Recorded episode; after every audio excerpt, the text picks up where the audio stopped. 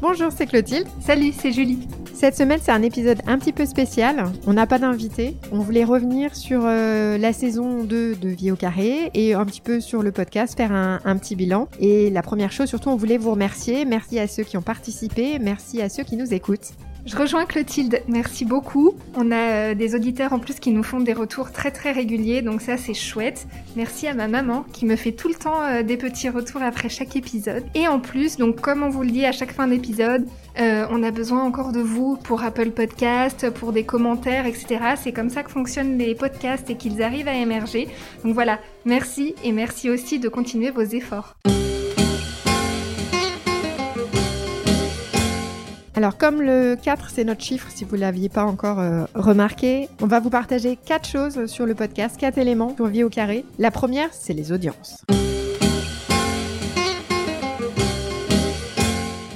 Niveau audience, euh, pour la saison 2, vous vous en doutez, c'est euh, Fabrice Divisio qui euh, est de loin la meilleure écoute. Il a dépassé les 1000 écoutes. C'est vrai que c'est l'avocat ultra médiatisé du professeur Didier Raoult. Et objectivement, l'épisode est très intéressant en plus. Elle ne dit pas ça parce que c'est elle qui l'a fait, pas du tout. Hein. pour autant, il y a une jeune podcasteuse qui le talonne de près et qui a déjà pas mal d'audience. Après, l'épisode est en ligne depuis moins d'un mois, mais en tout cas, elle semble très prometteuse. Bon, Anne-Fleur, si tu ne t'es pas reconnue, c'est pour toi. Anne-Fleur a créé Génération Podcast. On vous invite d'ailleurs à aller découvrir euh, ce podcast qui parle des podcasts pour les fans de podcasts. Point 2, les galères.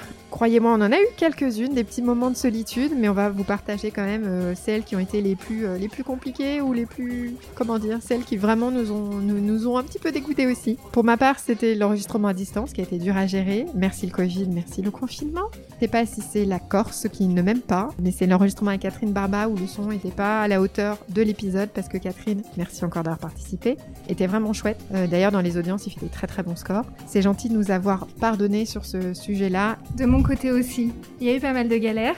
Euh, il y en a une que je suppose vous avez entendue avec Alexis Tivoli. C'est un jeune qui est acteur porno et qui travaille aussi dans le monde de l'édition. Et euh, pour le coup, avec lui, le son n'a pas été bon, donc merci de votre indulgence. Et, euh, et, maintenant, on commence à craquer aussi pas mal de choses, donc on sait qu'on fera mieux. Mais ma plus grosse galère, ça reste quand même avec Myriam, la petite infirmière dans la prairie. C'est le nom de son blog et c'est elle est infirmière libérale près de Montluçon en Auvergne. Et avec elle, vraiment, j'ai dû refaire l'épisode puisque le son n'était vraiment pas exploitable. Donc merci à Myriam et écoutez-la parce que vraiment, cet épisode vaut le détour également.